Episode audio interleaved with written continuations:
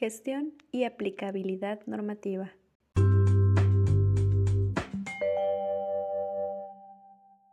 La educación es un ámbito esencial para la sociedad que se ha convertido en un ejercicio multidimensional en donde se implican varias tareas o acciones que le llenan de sentido integral al tiempo que permiten el cumplimiento de su objetivo. Una de esas dimensiones que conforman el hecho educativo es la gestión educativa. La gestión educativa se caracteriza por señalar de manera general las situaciones reales de una institución con la intención de encontrar medios para su resolución o alcanzar propósitos concretos a una situación. Casasus nos dice que la gestión educativa es la gestión del entorno interno orientado hacia el logro de los objetivos de la escuela, que combinan las acciones de planificación y administración de una institución cuyos fines son educativos.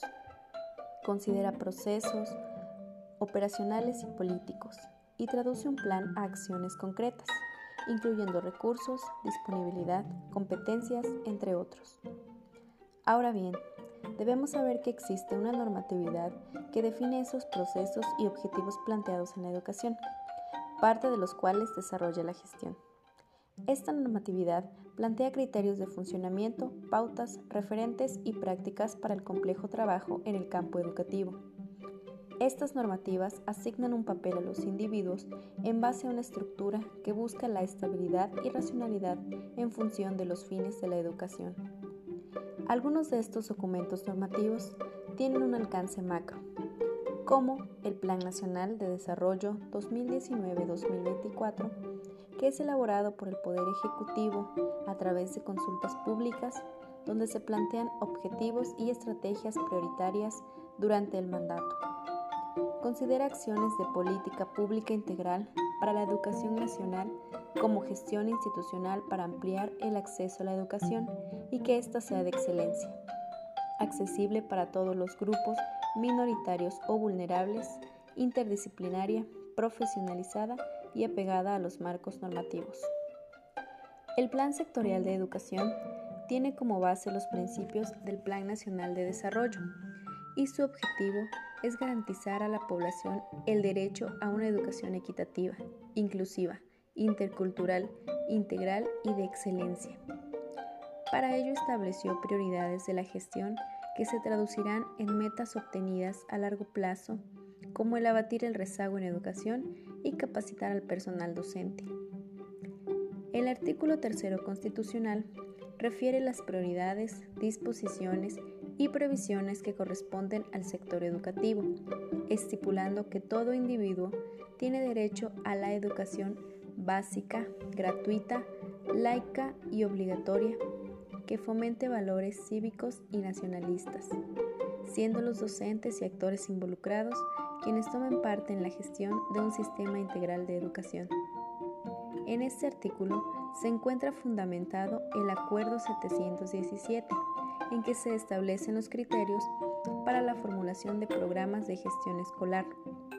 Observa las condiciones necesarias para fortalecer la autonomía de gestión escolar que se oriente a la calidad y equidad educativa.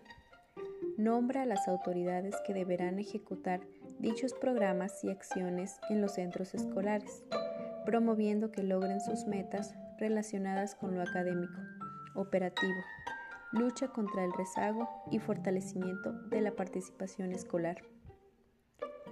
La Ley General de Educación, también derivada del artículo 3, tiene como intención, además de garantizar el derecho a la educación, regular el servicio que imparte el Estado, así como distribuir la función social educativa entre los distintos agentes que la conforman enuncia estrategias como la existencia de consejos técnicos que funjan como órganos para la toma de decisiones técnicas pedagógicas.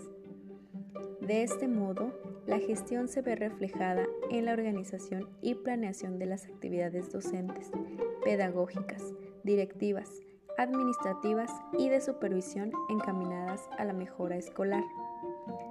Si queremos pensar en un ejemplo práctico de cómo la normatividad influye en la gestión, pensemos primero que sin ella no tendría una razón prudente de ser.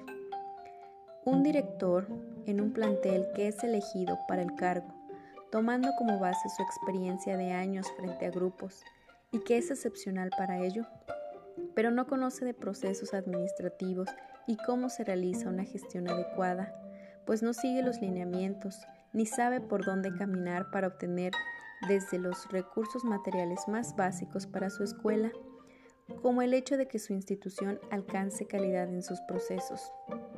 Así como este del director, fácilmente podemos encontrar ejemplos de lo importante que es la gestión escolar para el fortalecimiento de los centros escolares.